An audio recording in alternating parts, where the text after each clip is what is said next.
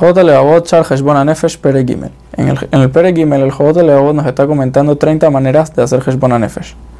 La octava manera de hacer Heshbon Nefesh es analizar el trabajo del corazón hacia Hashem. El trabajo del corazón en Abodat Hashem se divide en dos partes. La primera parte es la emuná de que Hashem es uno. Y la segunda parte es la intención de que una persona tiene cuando hace Abodat Hashem, cuando trabaja hacia Hashem. Los detalles de la primera parte, que es tener emuná en Hashem, dice el Jobot Leobot, que son saber de que Hashem es uno y que no tiene ni forma, ni principio, ni fin, y que Él es el, único creador del mundo y que no hay nadie aparte de Él y que todas las fuerzas vienen de Él.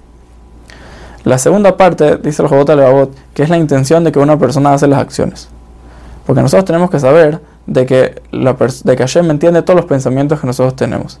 Y si una persona lo hace por su propio interés personal, sea tanto para que le paguen o para que no lo castiguen, etcétera, o porque tiene miedo de lo que le van a hacer después, Hashem sabe todo lo que está pasando.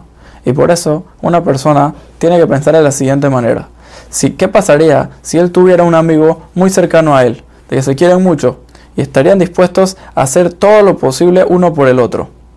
Por otro lado, dice, o sea, se entera este amigo de que, o sea, de que el otro le está haciendo muchas, o sea, muchos favores, pero es por interés personal, porque él quiere que le, porque él quiere que le devuelva. ¿Cuál sería la reacción de esta persona?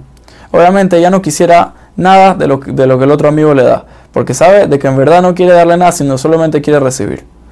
Si es así, tenemos que pensar lo mismo con Hashem. Si nosotros hacemos las cosas por interés personal, Hashem sabe cuáles son los intereses de nosotros.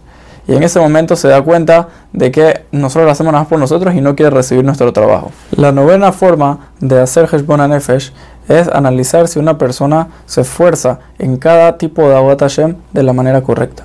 Esto se compara, dice el Jobot Levavot, a un rey de que le pida a otra persona, o sea, a uno de sus esclavos, de que haga un cierto trabajo o sea, que tiene que ver con el pensamiento. Claro, de que esta persona, este esclavo, haría el trabajo de la manera más fuerte posible. Se concentraría, se metería en un cuarto, no dejaría que nadie lo moleste y lo haría con todas las fuerzas posibles, con, con toda su mente y toda su capacidad para poder lograr el trabajo de la misma manera. Lo mismo si sería un trabajo físico, si no se esforzaría y no escatimaría en la, en la cantidad de fuerza de que usa en ese trabajo. Lo mismo es en Abudat Hashem, que nosotros tenemos que analizar si gastamos la cantidad de fuerza, o sea, lo, nuestro, damos nuestro máximo para poder trabajar Hashem de la mejor manera.